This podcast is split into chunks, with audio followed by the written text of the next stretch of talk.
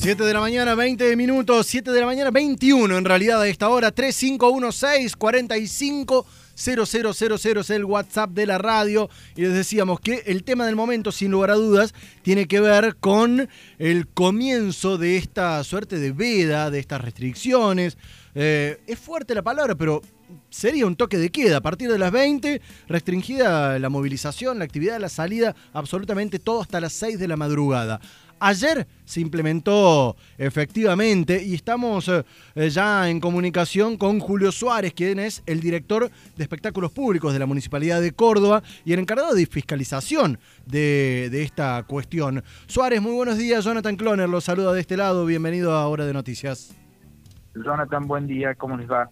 Bien, bueno, ¿cómo ha arrancado esto? Vimos ayer algunos videos, imágenes a la entrada de la noche de que se veía bastante movimiento en la ciudad de Córdoba. ¿Cómo lo han visto ustedes en, en este control? Eh, bueno, ayer fue el, primer día y lo que hicimos fue realizar un despliegue en toda la ciudad desde el mediodía e intensificarlo a partir de las 18 horas para que la mayoría de los establecimientos ya estuvieran al tanto que a las 20 horas eh, se hallaban las actividades Así que la distribución geográfica no solamente fue en los puntos neurálgicos de la ciudad o los pueblos gastronómicos, sino que intentamos llegar a toda la ciudad, hemos hecho Ruta 20, Villa del Libertador, Jofre, Alberdi, Así que eh, lo que observamos en primer lugar es que dentro del rubro gastronómico hubo un acatamiento muy importante a la, suspensión de actividades, las 20 horas la mayoría de los establecimientos ya no tenían clientes comensales, algunos en la periferia, pero que los acompañamos a desalojar el lugar.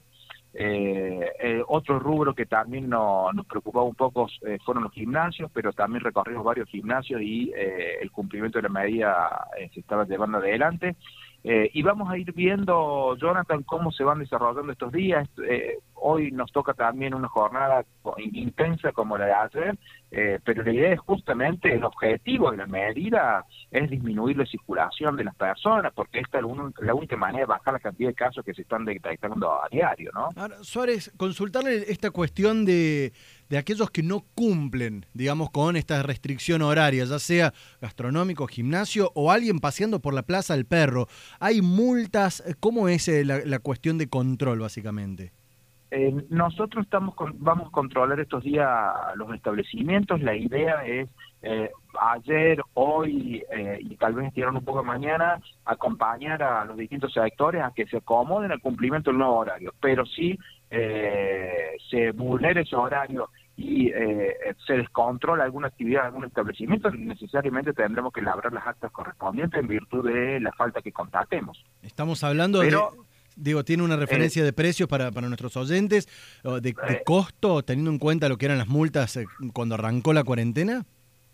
Eh, nosotros seguimos trabajando eh, con, eh, en definitiva, las multas las va a fijar frente a un frente a un a una infracción, la multa la multa definitiva la va a fijar el Tribunal Administrativo de Falta, pero como hemos visto ha habido multas muy elevadas, las multas pueden ir de 950 pesos a 5 millones 470 mil pesos.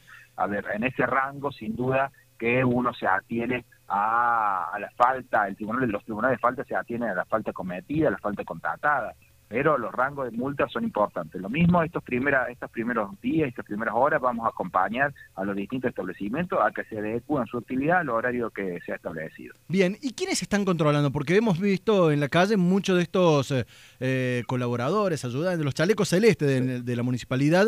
¿Son ellos la autoridad competente para el control o quiénes lo, lo están eh, haciendo? Nosotros, en realidad, son tres direcciones, la Dirección de Espectáculos Públicos, la Dirección de Habilitaciones y la Dirección de Control Integral de la Vía Pública, más los promotores de convivencia, que son es personal del Tribunal Administrativo de Falta.